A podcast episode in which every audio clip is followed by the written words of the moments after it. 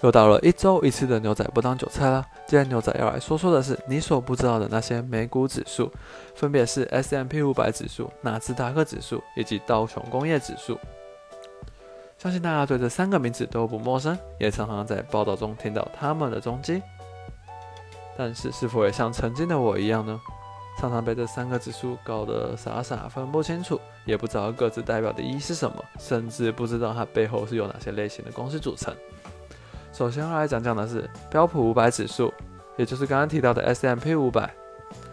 我在上周的你所不知道的莫德纳档其中有提到过，莫德纳才刚在七月时被纳入这个指数。它呢包含了美国五百家最大的上市公司，由于成分股竟然占了美股总市值的八十趴，所以也被普遍认为是美股最具代表性的指数。这个指数通常我们会拿它来衡量大型股的表现。再来要讲讲的是纳斯达克指数，它的成分股超多，有超过两千五百家，其中有四十到五十趴比例是科技股，包含我们常常听到耳熟能详的那些科技公司，像是 Apple 啊、Facebook、Adobe 等等的。由于它科技股占比很高，所以它是美国最重要的科技股代表指数。但是这个指数常常跟另一个指数混淆，那就是纳斯达克一百指数，它是由纳斯达克指数的。一百家最大的非金融类股组成，而且它的成分股占比相对集中。前三大公司 Apple、微软、Amazon，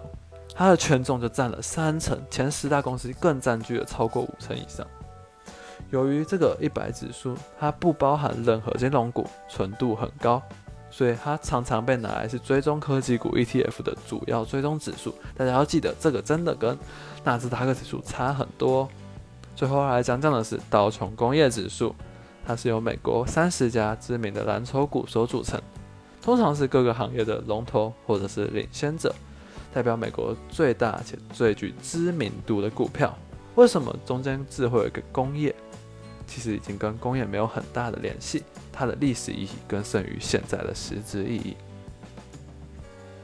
它的成分股通常都是历史悠久、获利稳定的大型企业。像是我们耳熟能详的那些麦当劳、迪士尼、可口可乐等等，都是在产业具有极大的影响力和代表性的知名企业。